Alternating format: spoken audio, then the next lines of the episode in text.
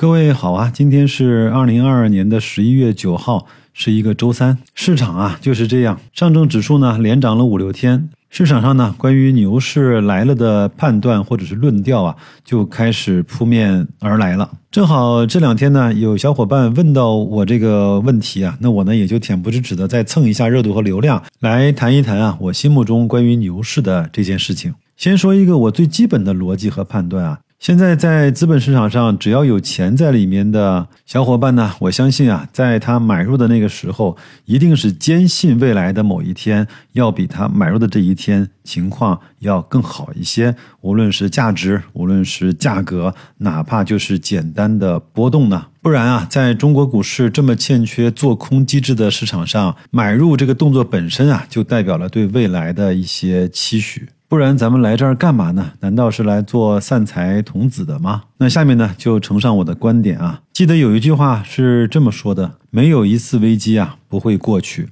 当然，这句话呢是有一点点文字漏洞的啊。如果那一次过不去的危机啊，大概率你也是看不到结果的，对吧？我周末的时候啊，其实也在想啊，这一两年以来啊，无论是实体经济还是资本市场啊，都不太好的两个核心的原因啊，其实。就是口罩和加息，其余的那些周边的现象，大部分都是由这两个因素而间接导致的。那我们呢，花开两朵，各表一枝。对于口罩这个事情呢，我想说，再怎么折腾，总归有时候会结束的。我给各位呈现几个事实啊：北京马拉松如期跑了，上海的进博会呢也如期的在举行，深圳礼品展。我很多同事现在就在深圳参加那个每天观众以万人为单位的盛大的展会。我们都知道，广东最近的疫情压力是比较大的。上海马拉松这两天有了新闻，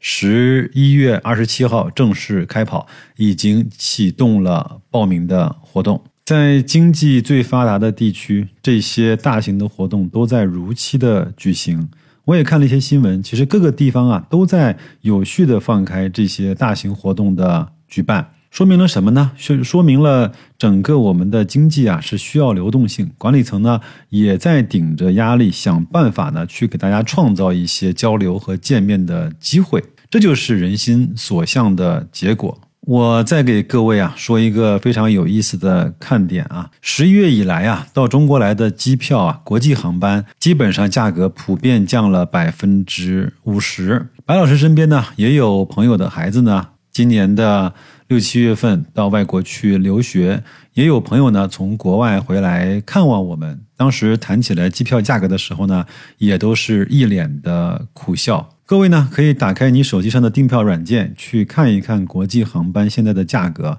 虽然还不能够讲便宜，但是呢，已经至少不是贵的离谱的那个程度了。关于航班啊，我再给各位分享几个数据，可能不是每个人都关注了这些数据啊。从十月三十号以后啊，国内五十四家航空公司每一周安排的国内航班的班次呢是九万五千一百七十三个航班。同比呢，去年的冬春季的航班时刻呢是上升了百分之二点三。那么国际航班呢，每一周是安排了八百四十个航班，同比去年同期啊是上升了百分之一百零五。这个听起来是一个很有意思、很带劲的数据，对吗？但是呢，我又查阅了一下二零一九年到二零年的冬春季的航班啊。那每一周呢，我们一共安排的国际航班，听好了，各位是一万八千二百三十班。那也就是意味着啊，我们在增加了百分之一百零五的运力之后啊，达到了每周八百四十班，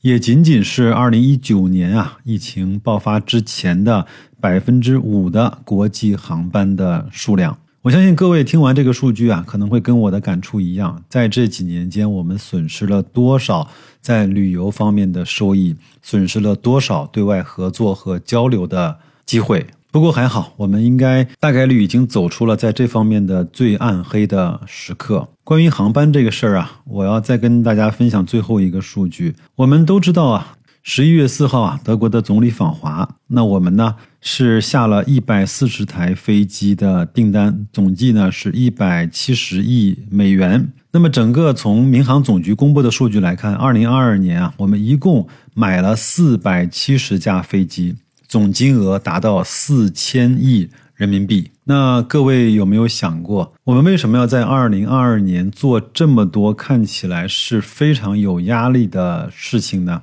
难道这些飞机买回来摆在家里是好看吗？好了，这个我就不再多说了啊。我们再去看另外一个主线，就是美联储加息的事情。我记得在白老师啊岁数很小的时候呢，我的父母亲啊就告诉我一件事情，叫“花无百日红，人无千日好”，就是任何事情呢都是有周期的。那我不想呢对这件事情有过多的评论，但是我想。给各位啊呈现一个从一九八三年一直到二零二二年美联储加息的历程表，各位可以通过这个呢去看到这些周期它是存在的。可能在那个时候呢，我们很多不太关心经济的人其实没有感受，但是那个时候美联储的加息其实也对全球的经济造成了很大的影响。我们先来看第一个阶段呢，是一九八三年的三月到一九八四年的八月。美元的基准利率啊，由百分之八点五飙升到了百分之十一点五。